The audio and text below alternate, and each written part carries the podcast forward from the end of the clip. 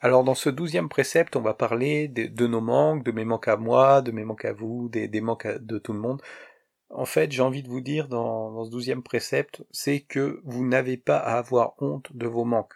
C'est-à-dire qu'on ne peut pas progresser dans un domaine si on refuse d'admettre qu'on a des manques ou qu'on a des, insuffisances sans en avoir honte. C'est-à-dire que quand quelque chose est peu compétitif dans notre vie, ben la réalité va souvent nous mettre face à deux alternatives.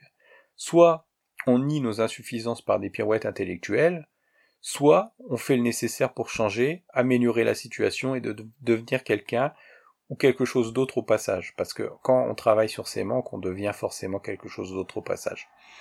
Et c'est ce que nous faisons bien qui va démontrer les domaines où nous sommes réellement compétents. C'est-à-dire que s'il y a des choses qui fonctionnent pas pour nous aujourd'hui, c'est que nous faisons pas ce qu'il faut. Ça, c'est la réalité brute. Et en fait, l'idée de reconnaître ses insuffisances, c'est quelque chose d'assez mal compris dans, notre société, parce que notre société, en fait, elle a peur du concept de compétitivité. Elle a peur et elle fait tout pour, en fait, que personne ne reconnaissent que des gens ne soient pas compétents. Et c'est parce que, en fin de compte, devenir compétitif dans la vie, ça s'apparente à prendre des responsabilités. Ça s'apparente à devenir comptable de ses actes. Et ça s'apparente à devenir, à, voir, pardon, le monde tel qu'il est. Et ça, vous imaginez pas à quel point c'est difficile pour certaines personnes. Ça suppose de faire une chose si simple et si complexe à la fois, c'est-à-dire le fait de reconnaître que nous ne sommes pas au niveau dans quelque chose et qu'il va falloir travailler dessus pour combler ses manques et ses faiblesses.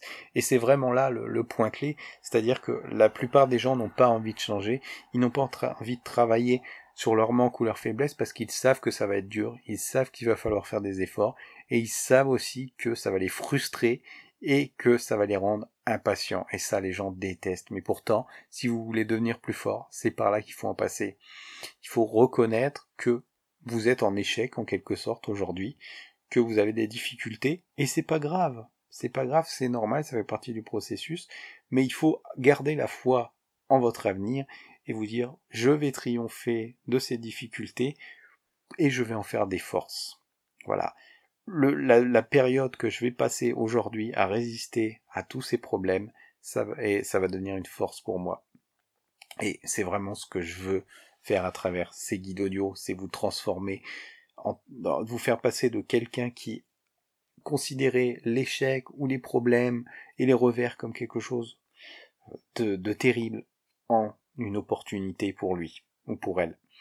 Voilà, donc c'est la fin de ce précepte, euh, ce douzième précepte, je crois, donc sur, euh, sur nos manques. Et demain, donc on va continuer à explorer ce concept et vous allez voir que ça va être très très intéressant. Allez, je vous dis rendez-vous à demain.